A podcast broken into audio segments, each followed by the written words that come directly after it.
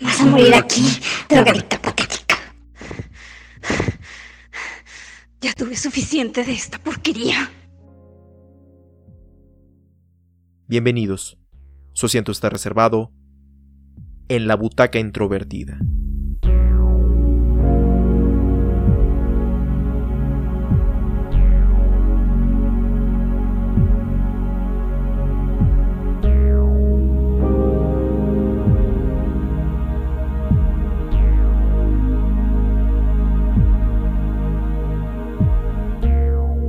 Evil Dead o Posesión Infernal es un filme estrenado en el año 2013, escrito por Fede Álvarez y Rodo Sayagues, mientras que la dirección corrió a cargo del mismo Álvarez. Protagonizado por Jane Levy, Chilo Fernández y Lute Lorpucci, cuenta la historia de Mia, una joven quien a lo largo de su vida ha luchado encarnizadamente por superar sus adicciones.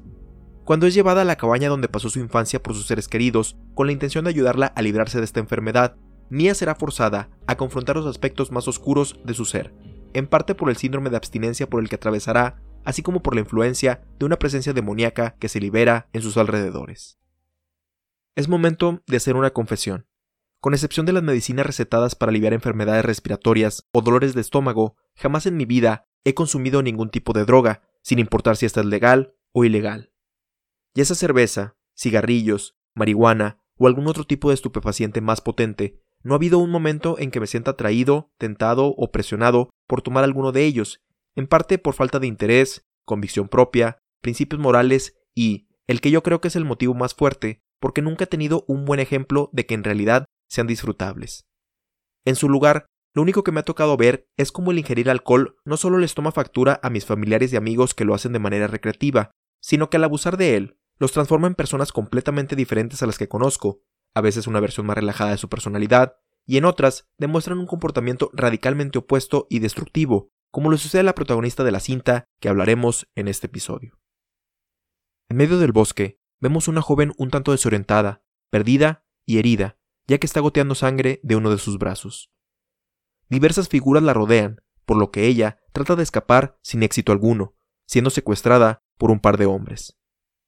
La muchacha es posteriormente atada a una columna en una locación oscura, mientras que un saco en la cabeza le impide ver claramente a sus captores, solamente escuchando a una mujer recitar pasajes en un lenguaje distinto al de ella. Súbitamente, un hombre le quita el saco que tenía en la cabeza. La joven extrañada reconoce a esta persona como su padre. Extrañada por esta revelación, le pregunta por qué fue privada de su libertad, quiénes son las personas que están a su alrededor y, principalmente, implorándole que la deje ir para que ambos regresen a casa. Él le dice que son buenas personas y que están aquí para ayudarla. La chica sigue intranquila y le pregunta dónde está su madre. Su papá le contesta que, como ella ya lo sabe, su madre está muerta debido a que la joven la mató. La muchacha continúa implorando por su vida, cuando su padre le vierte gasolina encima y le prende fuego. En ese momento, la joven amenaza con arrancarle su alma al hombre y se transforma en un ente demoníaco mientras las llamas envuelven su cuerpo. Aunque está visiblemente triste por esta situación, el padre de la chica termina disparándole en la cabeza con una escopeta, terminando con la vida de ella. Tiempo después, un grupo de jóvenes se reúnen en una cabaña en medio del bosque, y por la forma en la que se dirigen unos a otros, parece que tienen tiempo de no verse, principalmente a David, quien se había mudado a otra ciudad para seguir con su carrera. Además de él, en este lugar se encuentra su pareja Natalie, sus amistades Olivia y Eric, así como su hermana Mia, quien se sorprende de verlo en este lugar, ya que en esta cabaña pasaron parte de su infancia juntos. Pero el reconectarse no es el único objetivo por el cual se reunieron en esta ocasión. El principal motivo para congregarse es para ayudar a Mia a rehabilitarse de su adicción a la heroína, que en el testimonio de Olivia casi le cuesta la vida, llegando al punto de estar clínicamente muerta. Mia comienza el proceso de rehabilitación deshaciéndose de las drogas que posee en frente del resto del grupo, prometiendo no volver a utilizarlas y pasando las primeras horas de abstinencia relativamente bien, hasta que como Olivia lo anticipaba, comienza a sufrir los efectos de no volver a consumir y comienza a flaquear en su voluntad. Ella comenta que hay un olor desagradable en la cabaña, pero creyendo que es una excusa para no continuar con el proceso, los demás minimizan esta queja. Esto continúa hasta que el perro familiar comienza a olfatear una alfombra que se encuentra en el área principal de la construcción lo que lleva a David y a Eric a investigar qué es lo que está llamando la atención del Khan. Para su sorpresa, no solo descubren que hay una puerta secreta al sótano, sino que ahí abajo hay un montón de animales muertos, que una de las columnas está quemada, así como un objeto envuelto en una bolsa de plástico rodeado por púas. Posteriormente, y aún bajo los efectos del síndrome de abstinencia, Mia empieza a dar una caminata alrededor de la cabaña, a pesar de que cae una fuerte lluvia, mientras que Eric inspecciona el objeto que encontraron en el sótano, el cual resulta ser un libro con varias inscripciones en latín, así como múltiples advertencias escritas en inglés. En su curiosidad, el joven comienza a investigar algunas de las inscripciones tachadas y a decirlas en voz alta. Por su parte, Mia, además de verse cada vez más débil por su situación, la cual llega al grado de causarle vómito, ve a lo lejos una figura humana con el rostro cubierto por una gran melena de cabello. Asustada, comienza a empacar sus cosas para irse de ese lugar, pero no encuentra apoyo de nadie del grupo al creer que se trata de otra de sus mentiras. Incluso su hermano David se niega a sacarla de ahí, por lo que decepcionada decide escapar por su cuenta. Sin embargo, debido a la fuerte lluvia, así como a su débil estado mental y físico, termina chocando su vehículo, después de ver nuevamente a esa figura misteriosa. Afortunadamente, sobrevive a esta colisión. Desafortunadamente, aquello que se encuentra en el bosque continúa persiguiéndola, hasta que consigue atraparla con ayuda de los árboles y espinas que se encuentran en los alrededores. Una vez que este ser somete a Mia, logra introducir en ella una viscosa sustancia obscura. El resto del grupo sale a buscarla, encontrándola maltrecha en la base de un árbol, pero con vida. Visiblemente alterada por esta experiencia, le implora a su hermano que la saque de ahí, ya que la presencia maligna sigue con ellos, pero por enésima ocasión, y muy a su pesar, no cede ante sus peticiones, pensando que es lo mejor para su recuperación. A partir de este momento, horrendas cosas comienzan a ocurrir, comenzando porque el perro familiar es masacrado brutalmente, el camino de regreso a la ciudad está completamente inundado, así como que Mia se baña con agua hirviendo, causándole terribles quemaduras, así como cambiar su apariencia y voz por un aspecto más demoníaco. Esta transformación no solamente es física, sino también altera su forma de actuar, atacando a Olivia y vomitándole sangre encima. Momentáneamente, logran contener su comportamiento errático, encerrándola en el sótano. Eric comienza a ver similitudes de lo que está pasando con las ilustraciones del libro que encontraron, las cuales se incrementan cuando Olivia comienza a arrancarse la piel de su rostro y atacar a Eric, quien tratando de defenderse, termina por matarla. Mientras David cura las heridas de Eric, este último le confiesa que probablemente él desató algo sobrenatural y maligno accidentalmente. Por su parte, Natalie comienza a escuchar que Mia, en su voz normal, se está quejando de que la encerraron, por lo que acude a su llamado. Sin embargo, se trataba de una trampa, y termina siendo mordida en la mano por su cuñada, y, al igual que en el caso de Olivia, le terminan vertiendo una sustancia extraña por la boca. Buscando solucionar la situación, Eric trata de quemar el libro maldito, sin tener éxito alguno. De acuerdo al contenido del libro, solo hay dos posibles escenarios. Si la entidad demoníaca consume cinco almas, podrá regresar a la Tierra en medio de una lluvia de sangre, o, en su defecto, deben eliminar a la persona que está poseyendo, en este caso mía, ya sea quemándola viva, desmembrándola o enterrándola viva. David no está nada contento con ninguna de estas soluciones y decide buscar otra forma de ayudar a su hermana. En la cocina, Natalie revisa la herida que le causó Mia, la cual, además de supurar una viscosa sustancia negra, comienza a expandirse por todo su brazo y a moverse por sí solo, por lo que Natalie decide cortarlo, a pesar de ser amenazada por Mia de que no lo haga. Aunque logra su cometido de quitarse su poseída extremidad, Natalie también sucumbe ante la influencia demoníaca, atacando a David y a Eric con una pistola de clavos junto con una barra de metal, hiriendo gravemente a este último. David logra tomar una escopeta que había en la cabaña y logra detener a Natalie, quien en sus últimos momentos regresa a su estado normal y muere en los brazos de su novio. Ante estos eventos, David toma la decisión de quemar la cabaña junto con Mia adentro, pero al escucharle interpretar una canción que su madre les cantaba a ambos cuando eran niños, se arrepiente y busca otra alternativa.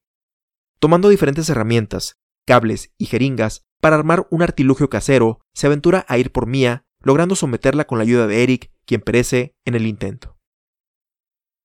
David viste a su hermana en una vestimenta mortuoria y le cubre la cabeza con una bolsa, disponiéndose a enterrarla viva, mientras que la entidad que posee a Mia comienza a jugar con él, primero pidiéndole falsa ayuda y luego acusándolo de dejarla sola en los últimos días de vida de la madre de ambos.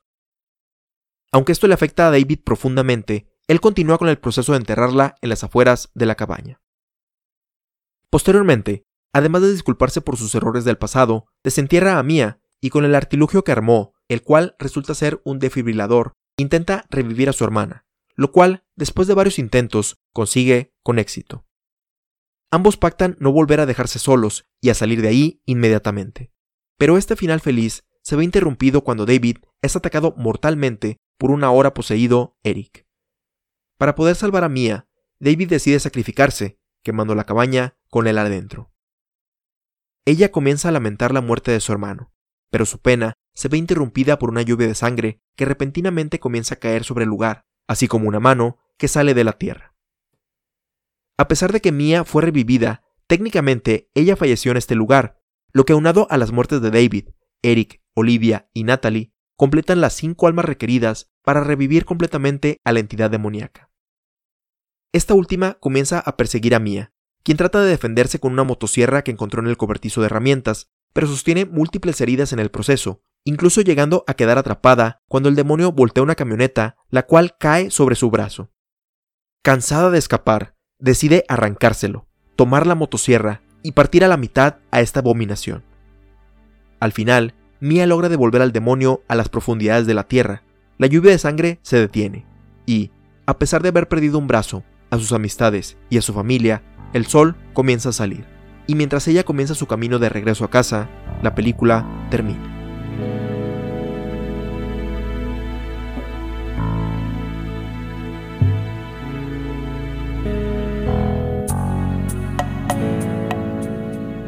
Cerca de mi cumpleaños número 10 estuve internado en el hospital, lo cual no era extraño debido al asma que padecía en ese entonces.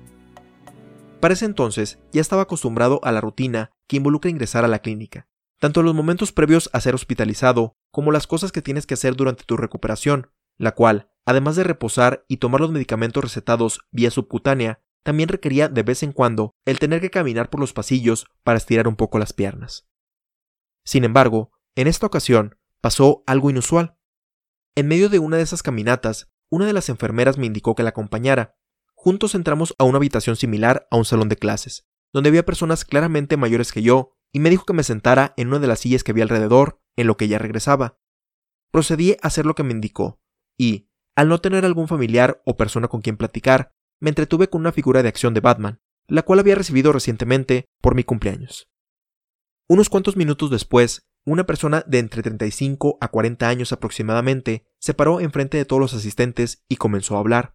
Aunque al inicio estaba enfocado en mi juguete, las cosas que comenzó a decir me llamaron la atención por lo extraño y fuerte que sonaban, en particular sobre que veía criaturas extrañas algunas veces que iba de camino a su casa, así como el lamentarse por haber herido constantemente a su familia. Después de 15 minutos entrada su plática, la enfermera regresó por mí y nos dirigimos de vuelta al cuarto donde estaba hospitalizado. En ese momento, Debido a que solamente era un niño, no comprendí lo que había pasado o por qué ese hombre estaba contando sus relatos, y, aunque solía hacerle preguntas sobre el mundo a mi madre, en esa ocasión no le di importancia y evité tratar el tema con ella. Años después, reflexionando sobre esa experiencia, me di cuenta de qué había pasado aquel día. A los 10 años, y de manera involuntaria, asistí a una reunión de alcohólicos anónimos. Dejando a un lado las razones de por qué la enfermera me llevó ahí ya que nunca había ingerido o demostrado interés por consumir alcohol, me quedé pensando en ese señor, ya que su apariencia y forma de conducirse durante la reunión no concordaban en mi mente con las cosas que dijo en esa junta. ¿Cómo es que una persona tan tranquila y bien articulada se convierte en un ser humano que le hace daño a otros a quienes ama? En episodios anteriores hemos hablado de cómo las personas presentamos un lado de nosotros de manera pública, mientras que nos comportamos de otras formas en situaciones privadas. Aunque esto no siempre depende de consumir drogas o alcohol, estas pueden potenciar algunos de los aspectos de la personalidad en un ser humano.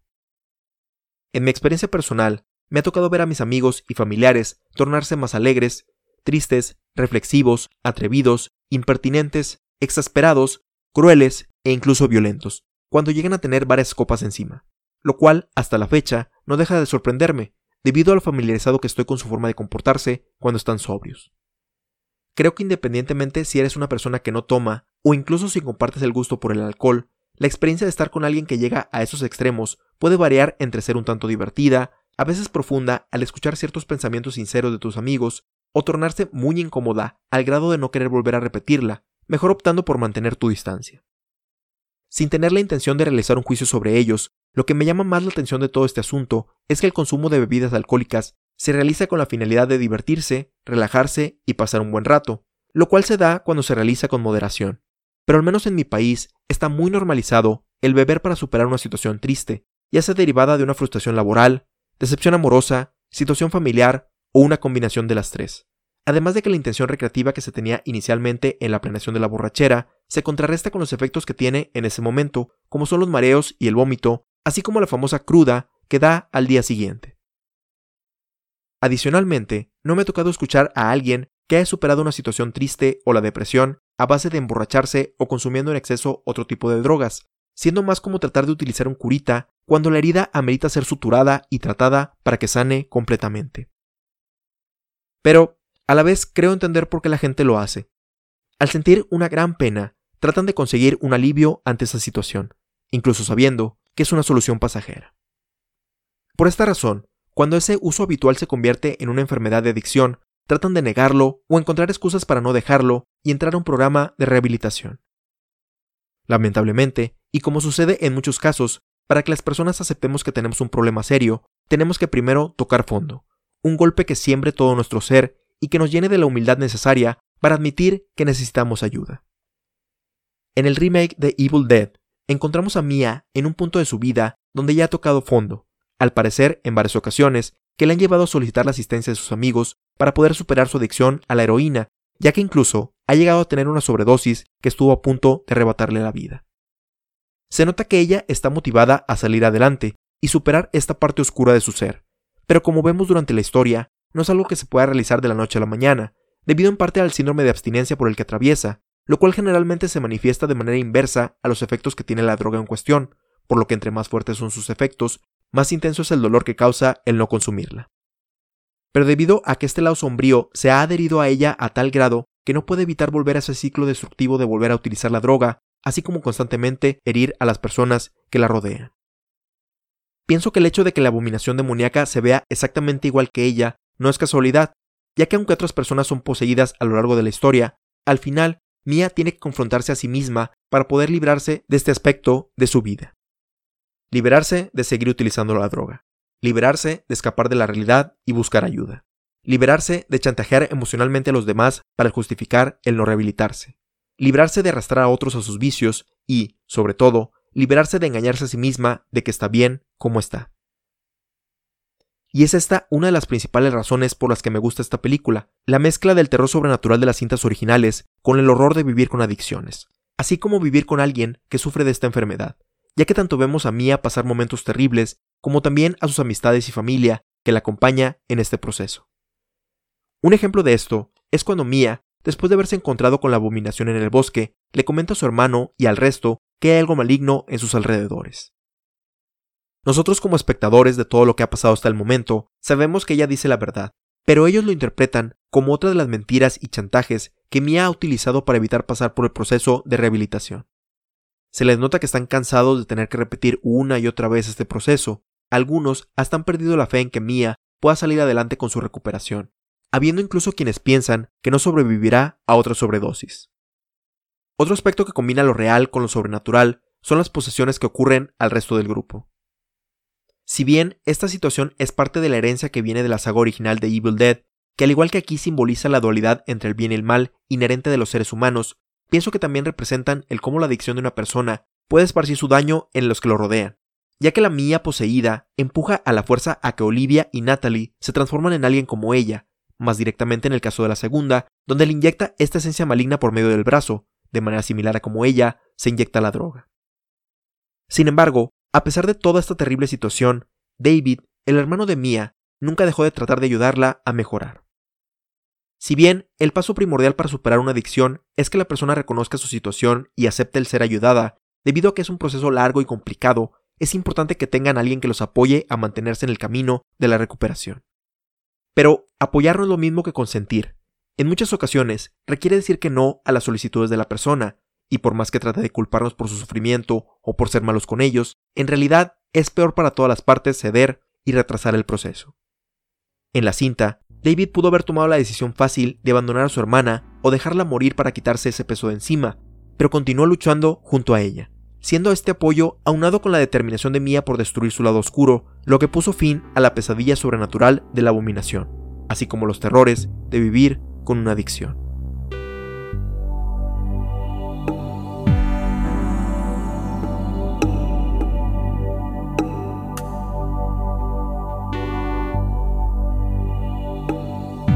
Aún con el peso que implica compartir el nombre con una de las sagas más amadas del género de terror, Evil Dead de 2013 resalta por sí misma cuando opta por enfocarse en su propia historia.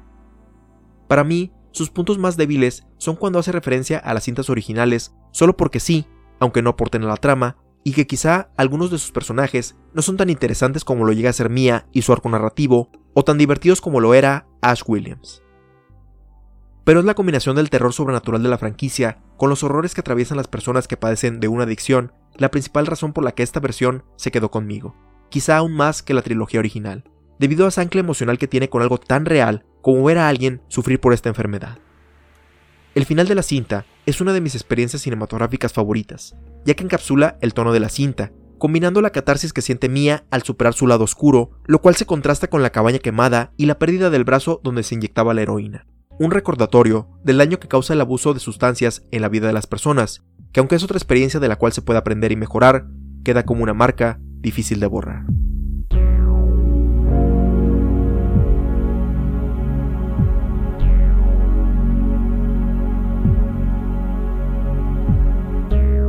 Te recordamos que puedes compartirnos tus opiniones, ideas, sugerencias y o comentarios sobre Evil Dead o cualquiera de nuestros episodios anteriores al correo contacto arroba Puedes escuchar todos los episodios en butacaintrovertida.com, Spotify, Apple Podcasts, Google Podcasts, Stitcher, Tuning, entre otros, así como tener notificaciones de cuando se publican, suscribiéndote a nuestro RSS o en las redes sociales oficiales facebook.com diagonal introvertida e instagram.com diagonal introvertida. También puedes enviarnos un mensaje de audio para que sea incluido en uno de los próximos episodios de la Butaca Introvertida, ingresando desde tu celular o computadora a butacaintrovertida.com y haciendo clic en el botón que dice Envíanos un mensaje de voz. La Butaca Introvertida agradece el apoyo de Rocío para la elaboración de la introducción de este episodio. Si quieres ayudar a impulsar este podcast, déjanos una reseña positiva en Apple Podcasts y compártelo con tus amigos en redes sociales. Hemos llegado al final de este episodio. Te esperamos en la próxima función, donde ya tienes tu asiento reservado en la butaca introvertida.